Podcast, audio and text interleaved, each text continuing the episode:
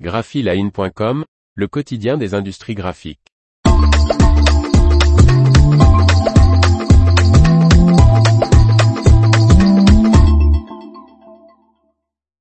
Liner Loop compatible, le label pour les dorsaux d'étiquettes recyclables. Par Martine Lauré. Les papiers anti-adhésifs portant le label Liner Loop compatible peuvent être recyclés dans une usine UPM dédiée mais doivent répondre à certains critères. Le fabricant suédois d'étiquettes UPM Specialty Papers lance un nouveau label baptisé Liner Loop compatible. Il est destiné à identifier les dorsaux d'étiquettes et de rubans adhésifs conçus pour être recyclés dans une économie circulaire. À l'heure actuelle, même si 50% de ces papiers anti-adhésifs sont recyclés en Europe, seuls 15% le seraient en boucle fermée selon CELAB, Circular Economy for Label. Aussi, UPM Specialty Papers veut inciter l'industrie des étiquettes et des rubans auto-adhésifs à recycler les papiers anti-adhésifs, à la fois en augmentant la collecte et en promouvant les produits conçus pour le recyclage, précise Jarit Aminen, directeur des projets de croissance UPM Specialty Papers. Cette solution circulaire est pour l'instant proposée par UPM sur l'Europe.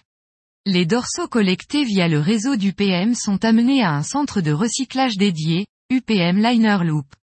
Les dorsaux d'étiquettes délestés de leur silicone sont transformés en pâte prête à produire de nouveaux papiers de base anti-adhésif. Ils sont recyclables plusieurs fois avant d'être dirigés sur une application carton.